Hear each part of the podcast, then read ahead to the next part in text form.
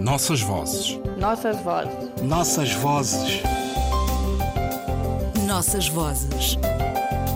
Um programa de Ana Paula Tavares. No Nossas Vozes, o texto de um dos elementos do júri do Prémio Saramago 2015.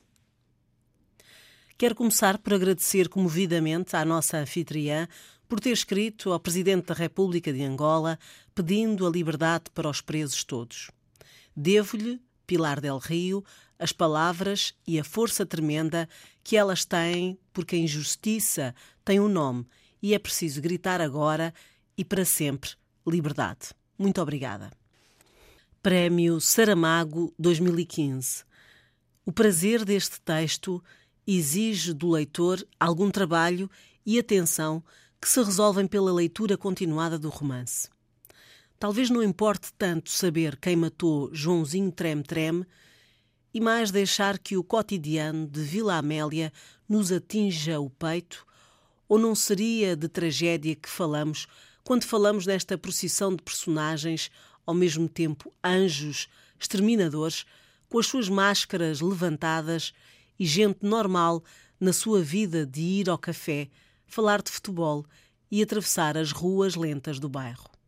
Ao apresentar a sua galeria de atores e personagens deste livro, Bruno Vieira do Amaral institui-se como testemunha, no sentido em que Agambeno propõe, aquele que atravessa os acontecimentos e se presta a deles produzir conhecimento e fixar a história de cada um, que nos mostram o geral e as situações de exceção, malhas defensivas do interdito, maldições que se cumprem, e os crimes diários da vida verdadeira entre luz e sombra, como ficamos a saber quando lemos sobre Laura ou Ernesto e todas as outras personagens que o autor nos faz entrar pela leitura adentro numa busca das suas obscuridades, dúvidas e certezas.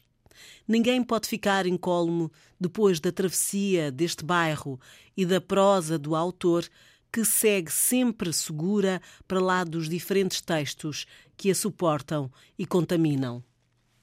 A notícia de jornal e a realidade circular que institui é o desafio para descobrir o mundo para lá do assassinato de alguém no preciso dia de 26 de dezembro de 1999.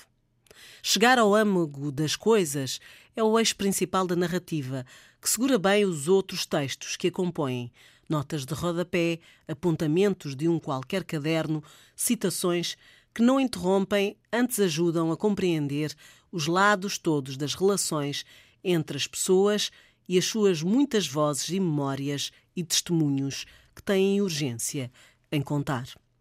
A humanidade inteira arde no interior deste romance e não apenas os habitantes de bairro Amélia, desde logo instituído como geografia do testemunho, onde as personagens são levadas a contar e a discorrer sobre teorias que explicam a vida e a morte num presente desmesurado em cujas camadas se escondem passados mais ou menos recentes, 1989 e o Carnaval e os mistérios do desaparecimento da infância. E os tormentos da vida diária que ajuda a construir identidades na medida que um e outro se desafiam no inferno, muito lá de casa, que é o bairro, ou pode ser apenas a vida verdadeira, de todos os lugares onde os amores acontecem e se consomem na força dos dias e das noites. Há identidades assassinas, dizia Amin Malouf, e com elas se defrontam nas personagens do bairro, nos seus continuados regressos, em busca de respostas que o vasto mundo não lhes deu. E nesse diálogo e silêncio entre pergunta e resposta, paradigmas e sintagmas, significados e seu feixe de alusões, se constroem as sequências sempre aliadas a uma teoria do desvio que explica melhor como se vive e morre no bairro Amélia, que é como quem diz como se vive e morre sem que uma lógica presida ao desencadear dos acontecimentos. As personagens fazem funcionar a história nas suas linguagens identificadoras, a que um corpus de referência teóricas muito bem escolhido dá mais corpo e espessura. A originalidade desta obra reside no grande investimento do autor em não nos fazer perder, a nós, seus leitores, a problemática do sentido no grande respeito que mostra, desde a primeira página, às convenções da narrativa independente, das formas múltiplas com que aparece no texto. Há grandiosidade neste livro que escolhe um espaço estratégico, o bairro Amélia, para deixar que a crónica do cotidiano se institua história da vida e das ideias de um certo tempo, de toda uma época. Bem-vindo, Bruno, a este prémio com o teu livro construído sobre as fragilidades da vida e as intermitências da morte, com uma linguagem tão segura e articulada, sem concessões e que atinge tão profundamente todas as nossas certezas. Ana Paula Tavares. Nossas vozes. Nossas vozes. Nossas vozes. Nossas vozes. Programa de Ana Paula Tavares.